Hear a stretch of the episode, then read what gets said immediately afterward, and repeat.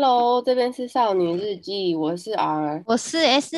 我们今天要分享的是旅游，我们安排了行程，关于香港或者是韩国。我是准备香港的三天两夜的行程，我是准备韩国的五天四夜的行程。那如果你们有喜欢我们的行程，或者是你们有想好疫情结束之后要去哪里的话，欢迎跟我们留言，或者是寄信到 email 跟我们分享哦。那我们就开始吧。好，那我们香港第一天的话，我安排是大概坐十二点左右到香港机场。到了之后，我们先去买八达通，之后在整个香港旅游都会需要用到八达通。你去超市买东西也可以用到八达通。我想要问一下，八达通是像是台湾悠游卡吗？对，我觉得更酷的是，我在好几年前去香港的时候，我就看到有一些小朋友戴的手表已经是可以内建八达通功能的。很酷哎，你可以看到小小朋友跟特务一样，这样逼一下，然后就可以进去。香港在很久以前就已经发展的这么迅速了，很厉害。再来，我们坐机场快线到尖沙咀，我会推荐大家酒店定在尖沙咀，是靠近维多利亚港，然后又是蛮市中心的。再来，我们搭地铁到深水埗吃午餐。我这边有间比较推荐的餐厅，一家是文记车仔面，另外一家是十八座狗仔粉。狗仔粉吃起来的感觉有点像台湾的蚵仔面线，根根稠稠的感觉。然后文记车。车仔面这个我非常推荐，它是我觉得香港第一名的车仔面。你可以选你的面的面体，然后再选几个配料这样。然后他们每一个配料都是用不同的方式去煮，需要花很多的时间，也会有不同的酱料，我觉得非常推荐。那你有推荐什么港点吗？因为我超级爱吃港点。港点这个我觉得很酷。我之前还没有认识那么多香港朋友之前，我认知中的港点里面的烧麦就是黄色的皮，然后里面包虾肉、鱼肉、牛肉各种肉团。但我后来才发现。其实他们有一种街头烧麦，它不是里面包肉，也是外面黄色的，但那个口感不一样。它里面也是放一些鱼浆吗？还是什么？就吃起来整个是一个鱼丸的口感，它就没有这么多鲜虾鲜肉的感觉。是像是路边卖的那种咖喱鱼蛋吗？对对对对，是街头小吃，但它吃起来的口感又整个跟鱼蛋不一样。这种鱼肉烧麦它会有不同的料理方式，比如说用 barbecue 烤，或者是用我不知道卤的、炸的，什么它会有很多不一样的方式。我觉得这个是。港点的部分比较让我觉得不一样的地方，然后他们有一个也是很有名的街头小吃，他们的吃法是我不知道名字对不对，叫烧麦肠粉，它就是一盒里面会给你烧麦肠粉、鱼蛋，这个应该叫三宝还是什么宝藏成山，反正就是他们 会装这个。它的肠粉也不是我们在茶餐厅吃到的那种扁平，然后里面包各种鱼肉类的那种，它是用肠粉的皮，然后卷成一个小小的圆柱状，那个我觉得很好吃，它的口口感很 Q，而且它的酱真是不得了。我之前有看过。有些 YouTube 他们是在介绍肠粉的酱，有什么秘制的酱啊？就有时候会酸酸甜甜，然后咸咸甜甜的，我觉得很好吃。这个听起来就超好吃的。对，我觉得可以试试看，因为我前几次去香港的时候也不太会特别注意到这个小吃。下次我超爱去那种茶餐厅点。港点就是那种虾仁肠粉啊，或者是啊虎皮卷，我也超爱的。吃完午餐之后，深水埗是一个卖蛮多三 C 产品的地方，可以大概看一下。接着我们搭地铁到旺角，旺角有一些常常听到的景点，类似女人街跟波鞋街。有些人会想要去踩点，我自己以前也有去过，但我觉得如果我们要在三天内玩透香港，去几个比较重要，然后又不是重复性这么高的景点，其实我们不太需要花太多时间在。这些地方，所以女人街跟波鞋街我没有这么推荐。我比较推荐是可以在旺角走走看看，然后主要还是吃他们街头的食物。他们那边有一个蛮大的 mall 朗豪坊，它是类似一个百货公司，里面有一些店可以吃可以逛。里面有一家我非常喜欢的文具店，因为我很喜欢就是缩小版的东西，比如说缩小版的食物，或者是缩小版的车子、街景什么的。它里面有一家店卖了很多缩小版的香港街景，或者是香港的交通车，就会去收集，我觉得超级可爱。这是是模型爱好者的天堂啊！哎、我觉得是哎、价钱我没有比过，我不知道怎么样。但我那时候先自动套上一层香港消费版就比较高的滤镜，再套上一层我是来旅游的滤镜。香港有一个蛮有名的模型品牌，我有点忘记微影吗？还是还是什么？他就是常做那种缩小的街景或者缩小的车。那我觉得旺角大概就是这样。再来，我们可以走路或者是坐叮叮车。叮叮车就是路上常看到那种香港很有特色的车，它上面长得有点像公车。车，然后它上面会连接一个天线。这种短距离的，我觉得比较难出错。看地图比较难出错的话，可以试试看叮叮车。我们搭车到油麻地之后，街食嘛，路边的小吃。我这边推荐一家咖喱鱼蛋，它是我无意中搭车到油麻地，一上地铁站看到，马上吃一串，我就爱上咖喱鱼蛋这个食物。我以前没有试过咖喱鱼蛋，我都在想说，咖喱鱼蛋不就是火锅料加咖喱酱吗？没有，这一家叫做通达食店，它的咖喱鱼蛋那个酱料那个口感，我真的是想要在那边直接买好多串吃到饱。再来，我们搭地铁到中环，中环那边可能是比较多商业区的地方，它吃的可能不是这么多，但我还是觉得可以找一些路边的茶餐厅啊，什么吃个菠萝油当小下午茶。反正我们去香港就是一直在吃嘛。到中环的原因是我们接下来行程就是要从中环那边搭山顶缆车去太平山看太平山的夜景。在可能天色还没有这么暗之前，我们可以先去杜莎夫人蜡像馆。我也很推荐去香港的这个蜡像馆，原因是它在世界各地其实很多地方都有。我之前去过英国的，但我不是对西方的文化有这么深的了解，很多蜡像我甚至不知道他们是谁，逛的没有这么尽兴。可是，在香港的那个杜莎夫人蜡像馆，它里面的演员、歌手、主持人，个个都是哦，我知道这个，我又知道那个，我就逛得很开心。然后每个都要合照。晚餐我在这边安排是吃山顶上的翠华茶餐厅，这个很多香港朋友跟我说，它就是给观光客吃的，好吃，但就是很贵。这个茶餐厅是不是都很很多地方都有分店啊？对，它是连锁的。这个这么有名又连锁的茶餐厅，其实可以试一次看看。吃的地方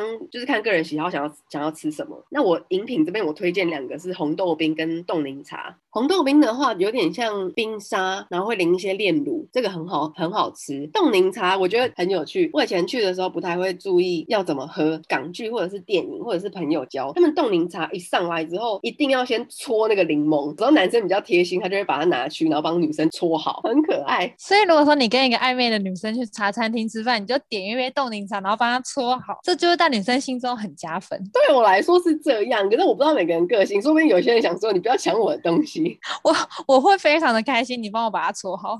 可是有没有搓的话有差吗？就是比较酸，这样柠檬的味道就不会这么出来。我不知道这个心理作用还是怎样。你是不是暖男的关键？你有没有帮女生搓冻柠茶？从冻柠茶看一个人之类的。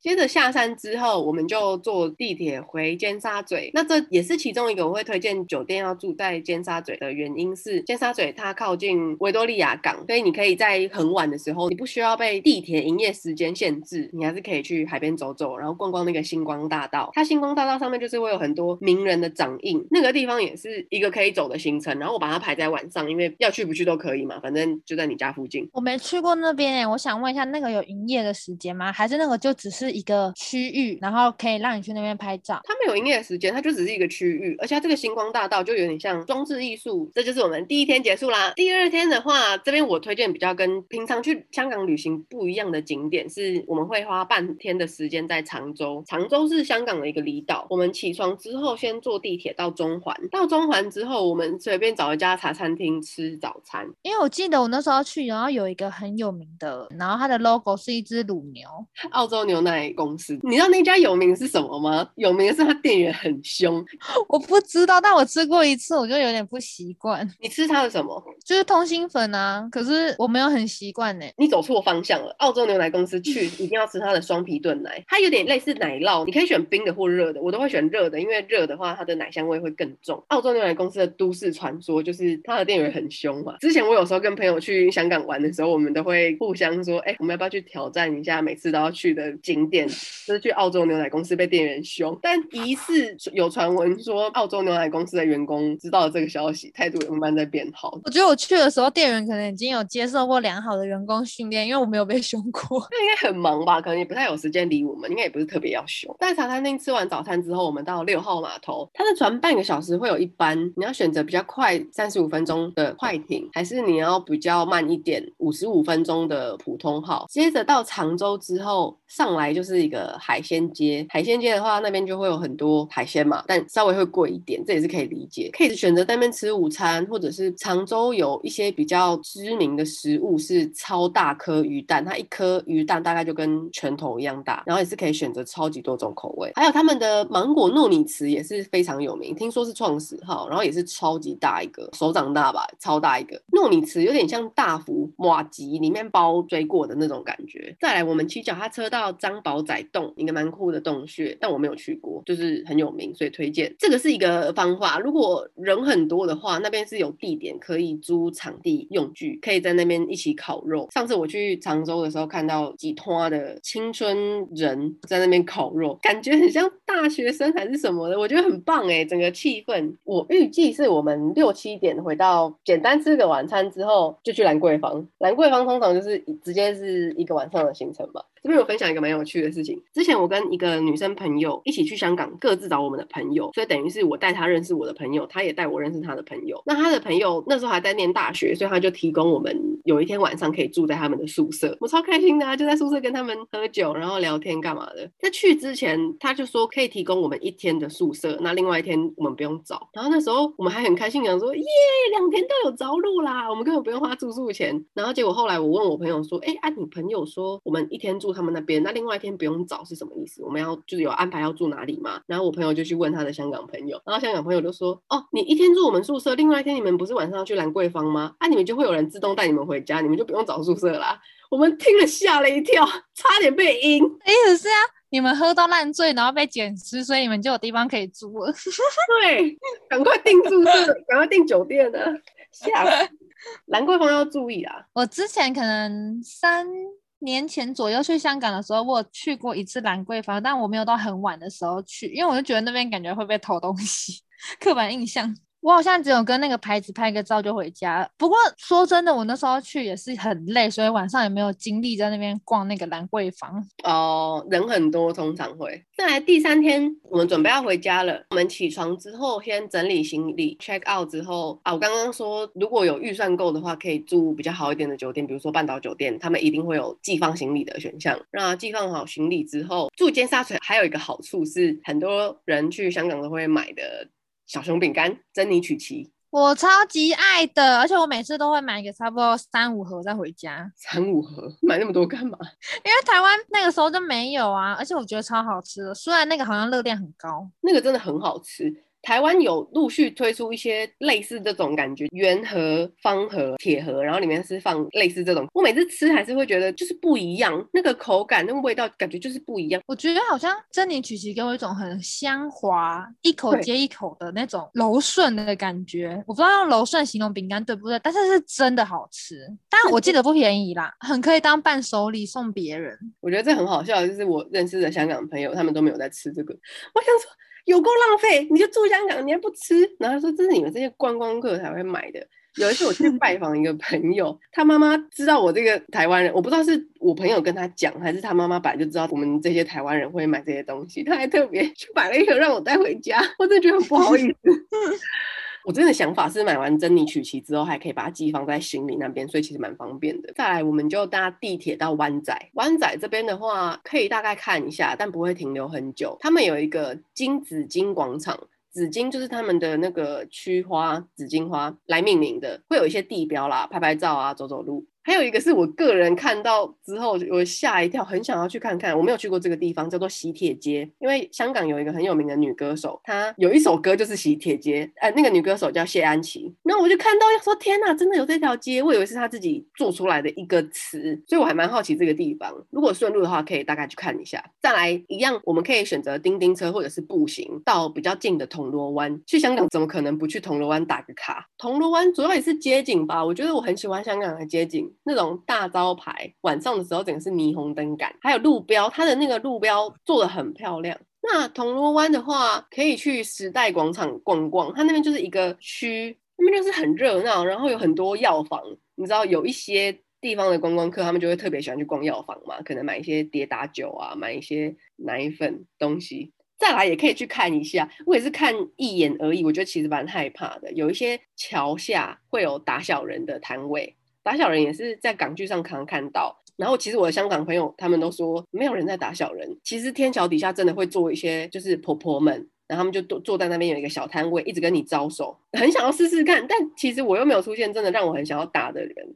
接着我们就回尖沙咀拿行李，搭地铁或者是机场怪线到东涌站。东涌站就是机场那个站，然后我们先到东荟城名店寄放行李，他们有这个服务。寄放完行李之后，我们就直接去昂坪市集，昂坪三六零缆车。昂坪三六零缆车是一个很大，贯穿很多地方，你会经过山。很多座山，然后很多个港口、海，它的风景非常好，我非常推荐大家去住。上山之后看大佛，他们也有一个超级大的佛，它那个佛的大小很像会在两金看集这卡通里面看到的那种大佛的那种，我觉得很酷，可以去看一下。再来就是回去拿行李，然后因为机场就在旁边。所以蛮方便的，我们在机场快速吃个汤面汤，香港的机场很多好吃的，然后就回家结束三天两夜的旅行。再来，我这边有一些景点可能没办法塞在三天两夜里面，如果要去的话，还是可以自己斟酌一下。有一个就是大部分的人去都一定会安排的海洋公园或者是迪士尼会选一个，但我觉得三天两夜的情况下，我自己会比较想要多看一些当地的景点，多吃一些当地的东西，因为我的印象中就是海洋公园对我来说有一点像。六福村那种感觉，如果我再去香港多次一点，我会排这个行程。迪士尼也是，因为不是只有香港有，上海、东京，甚至法国哪里很多地方都有，美国，所以我觉得不是一定要，但是也是可以去，因为里面也蛮多东西可以买的。而且卡通人物，我之前去香港迪士尼的时候，有一次遇到星际大战拍照，然后星际大战的角色们都装得很像，但他们是讲广东话，我觉得超冲超冲突，超好笑。再来，香港会有一些大楼，很密集、很漂亮的大楼，常常在照片上面看到，比如说这边的太古站。有一个怪兽大楼，它就是四栋建筑面对面，然后中间有一个中庭，所以你从下面拍上去，那个感觉就很漂亮。另外一个是彩虹站的彩虹屋，那边应该也蛮多人可以常常在照片上面看到，就是背景是不同颜色的大楼，然后在篮球场那边拍照。这边我推荐最后一个安排不进去，但其实想去的话蛮值得可以去的景点是石澳。之前前几集我有推荐过一些港片，里面有一部《喜剧之王》，它的场景很多都是在在石澳这边的石澳健康院采景的。然后这个是 Karen Mark 莫文蔚的意思，很值得去啦。景点之外，我还有推荐一些美食，这个很酷。它跟我们想到的港店啊、茶餐厅啊那些都不一样，是我也是去了好几次，我才知道香港人他们很爱吃的一个下午茶种类就是鸡腿，他们很爱去小店买。鸡腿，你们下午茶吃这个不会太重吗？他说不会啊。然后通常这种鸡腿店他会卖一些蛋挞，你可以选择葡式或者是普通蛋挞，我觉得都很好吃。街头食物除了我刚刚说的烧卖肠粉鱼蛋这个之外，还有另外一个是煎酿三宝，它也是可以让你自己去选说你要挑什么料。这边比较常见的是茄子青椒豆腐，他会把茄子青椒塞一点鱼肉，然后拿去炸。我没有吃过，但这个评价非常高，我很想试试看。还有其他的甜点，比如说钵仔糕啊、糯米糍。超商的糯米糍我超爱吃，然后去超商的话还可以买一个热的维他奶，因为它热的维他奶就是用玻璃瓶装，超级漂亮，不一定合每个人胃口，因为它比较甜，但是那个拿来拍照一定非常棒。还有香港的麦当劳有卖港式奶茶，我知道之后超级开心，买来喝，马上买来喝。还有他们的米线，我发现香港人超级爱吃米线，常常去香港找香港朋友的时候，不同的人他们一定都会带我去吃米线，他们很爱吃米线，他们是米线帝国。好啦，那这就大概就是我分享的香港三天两夜的旅行。再来，我们听听看韩国版本的吧。那我这边会分享去韩国五天四夜的行程规划。首先呢，我一开始比较推荐大家，如果有一些经济上的考量的话，可以选择联航。再来呢，我们讲到去韩国的住宿了。我刚刚讲的这些都是在你去韩国之前你就可以先完成的，现在飞机票可以先买好啊。住宿的话，你可以先在。一些嗯、像 Booking 打看或是 Airbnb 订，那我这边也是提供一个，就是 Airbnb 比较方便所以，我之前是住在梨泰院，但那边交通也算方便的，离每个景点也很近。我这边提供一下，我之前住那个梨泰院在 Airbnb 是五天的话哦，两个人是二八七七元台币。超级便宜，这样换算下来，一个人就是一天不用三百块。所以我觉得，如果认真找的话，其实是可以找到机票跟住宿是蛮便宜的。那我这边要开始讲，第一天的话是安排早上十点半，我们搭飞机飞到韩国，差不多搭个两个半个小时就可以到。然后韩国他们跟台湾有时差，所以到韩国差不多。家出境时间是快要三点，那差不多我们到的话，我会想要先安排，我们会先去民宿 check in，先把一些大的行李箱啊，或是如果还没化妆，就先去民宿先把妆容都补好，等下就可以去外面拍漂亮的照片。把东西都放到民宿之后啊，我这边是有先上网做一些功课，就是到底去韩国的现金是要在台湾先换好呢，还是在那边换？那我这边是比较推荐大家可以在明洞或是比较大的景点去换，因为他们那边换钱其实很方便。我这边有推荐两个换钱的地方是在明洞，一个叫大使馆，一个叫一品香。一品香听起来好好吃。它每天的汇率都会不同，所以你可以先要在换的那一天，先在他们的 SB 看今天的。台币换韩元，或者是你可以拿别的国家的钱去换也可以。换完之后也差不多五点半六点就可以直接进入晚餐。明洞那边有一家很好吃的辣炒鸡，叫柳家辣炒鸡。它就是很像那种春川炒辣鸡的那一种，锅子边缘还会有一圈起司，那个真的很好吃。可是两个人吃会有点腻，可以打包吗？可以打包啊。可是通常宵夜会想要吃别的。会发现我想要说什么？然后明洞那边就是超好逛啊，像第一天我跟我朋友去的时候，我们两个就是吃完晚餐就开始。逛明洞所有的一些美妆的品牌，大家在台湾看到的几乎都有，像什么 Innisfree 啊、三 CE 这种都超好买。大家不要担心语言的问题，因为那边的每一间店几乎都有。会讲中文的人，在那个明洞商圈，除了我刚刚说可以买到很多美妆产品之外，我觉得还有一个很有趣的现象是，我们不是很常会在可能台北的街头会看到一些人会摆摊卖袜子吗？韩国也超多的，在韩国他那个袜子就是买十双送一双，你这样折合台币下来一双好像三十块台币而已，或者是甚至不用到三十块，就很便宜。所以我跟我朋友每次去都是一一捆一捆的在买，一定会买超过十双。然后它有各式各样的花样，除了素的，然后还有什么螺纹、直条线之类的，那边都可以逛逛。像是明洞那边的小吃很多，我记得那边有很像餐车的那一种小野，然后它那个像韩剧里面一样，就是旁边会搭一个小帐篷，然后里面卖的东西像是辣炒年糕或是鱼板。这就是第一天，之后到了第二天就要开始跑我们的行程了。第二天我们早餐呢是规划。韩国很有名的紫菜包饭天国，那个就是很多地方都会有的，里面它可以放很多不同的料，像是鮪鱼呀、或是素的这种都有。然后那个包饭真的是超好吃，真的推荐每个人都可以买来当早早餐吃吃看。紫菜包饭天国它很多地方都有，我这边是规划第二天早上我们是去梨大站那边的紫菜包饭天国吃，吃完之后我们就可以直接去逛梨花大学。如果你去。梨花大学那边附近有很多可以拍韩式证件照的地方，它那个预约很方便。重点是它拍出来的成效真的超好看。拍完照逛逛梨花大学，因为里面很大嘛，走一走之后，它外面就有很多衣服店，像是比较平价的韩式服装，那边也是很好买。再来是到了中午，我这边是规划从梨大站坐。地铁再到宏大站，那边有个很好吃的韩式餐馆，叫做香港饭店零四一零。那里面卖的东西就是像炸酱面啊，或是韩国的饺子。然后他们的饺子也是吃起来跟台湾的，不知道是里面的内馅不同，还是他们的皮不一样，就是吃起来跟台湾不一样。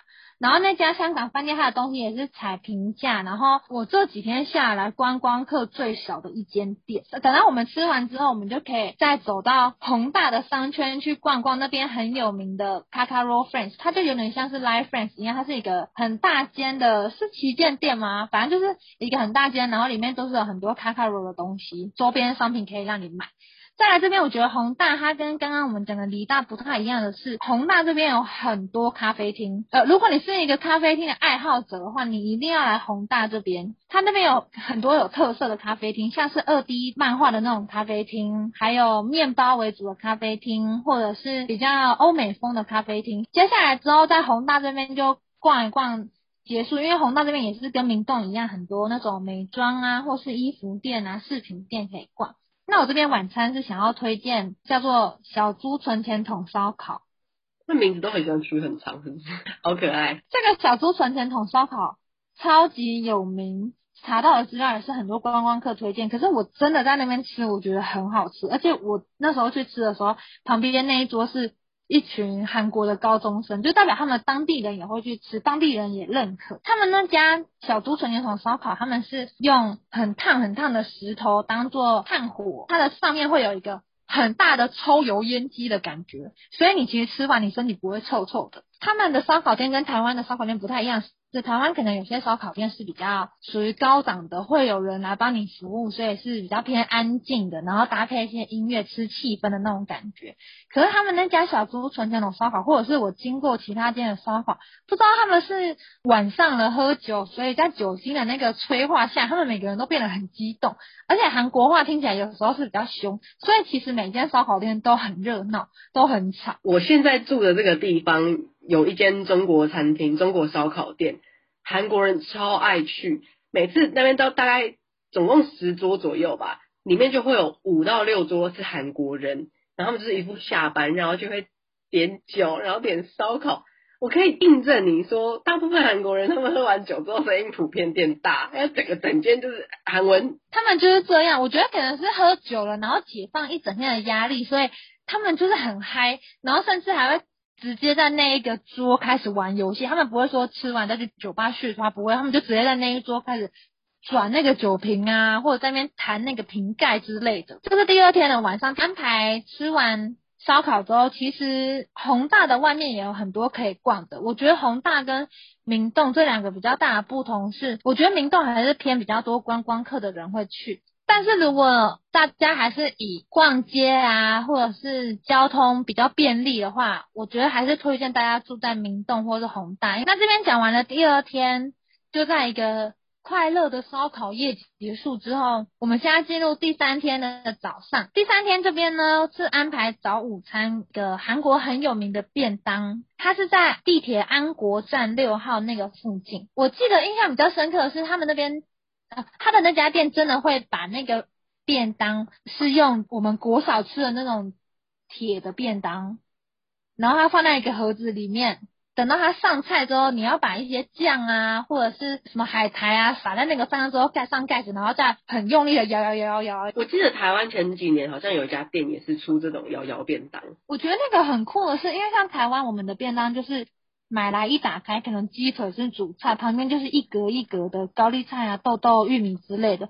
但是韩国人他们很喜欢的方法是把很多食物混在一起，像是石锅拌饭也是这样搅一搅，把酱加一加。那个便当也是一样的道理，它就是盖子盖上，然后摇摇摇摇摇，把所有东西都 mix 在里面。就我所知，你不喜欢各种菜 mix 在一起，请问你可以接受那个便当吗？所以那是我朋友点的，但是我还是觉得很酷。因为这是跟台湾不一样的，推的是他们那边有一个很好吃的冰，韩国话的话好像是叫做冰素，但我不知道中文叫什么。然后它那个冰跟我们台湾吃的也是不一样，它那个上面会撒黄豆粉，很酷。就是台湾我们可能就是豆花，可能加粉圆或者加一些配料，然后黑糖水就这样子，但他们那边是。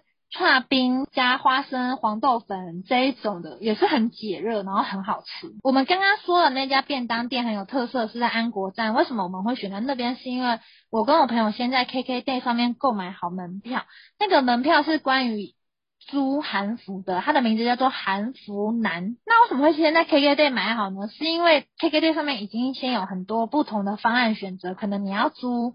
一个小时、一点五小时、两个小时，这种都可以让你做选择。我觉得在租韩服的这些店家的选择中，他们那边都还不错。是除了选择很多之外，也有很多会讲中文的人可以在旁边协助你。因为他们的韩服不是一件就穿好，他们可能是你要先穿上面一件，然后再套第二件，最后再穿裙子。整个完毕之后，上面再给你套一个短短的短袖，或者是甚至你冬天去还会有围巾。所以要有专业的人士帮你。做搭配跟穿，你只要会知道韩服怎么穿，或是这边要怎么绑。那颜色的方面就是看你自己选择。我们穿完韩服之后，从安国站的那家店步行哦，我们就可以走到景福宫或者是北村文化中心，这个两个景点是在附近。那我这边要先说景福宫呢，它这边有开放一个我觉得算很不错的方案是，如果你是穿着韩服的话，你进去景福宫拍照或者逛逛景福宫，就是完全不用门票的费用。对，然后我记得在要去景福宫的路上，我们还有经过不同的咖啡店，在美国很有名的那个 Blue Bottle 也是在那个附近。我觉得在景福宫那边一定要拍照，那边真的会给你一种你就是在韩剧里面你在穿越，你就是古时候的那种韩妞的感觉。它那边很漂亮，而且你刚讲古时候，然后本来以为要搭一个什么很正式的词，居然讲韩妞。韩妞，景福宫它那里面很大，所以不会遇到那种游客人挤人，或者你拍一张照片旁边有很多杂物，你还要之后再 P 图之类的那种尴尬的场景。它那边很大，所以你在拍的时候，它整个范围跟视野都很广。再来，我们刚刚说的北村文化中心，它就比较像是一个。游客中心的感觉，差不多一点五个小时在那边拍完照，也还完衣服之后，就可以从安国站那边直接搭车到新沙洞。它那个地铁有一个很有名的炸鸡，叫做桥村炸鸡，一样可以让你选你要拌拌啊，或者是什么口味。那我们刚刚这边说的新沙洞，它其实就是韩剧里面大家说有钱人都会住的地方，就是江南区。那我跟我朋友也是，我觉得如果大家也是喜欢看韩剧的话，可以去踩踩点，但是不一定要像我们真的去。等到我们吃完炸鸡之后，就直接可以坐车到乐天超市。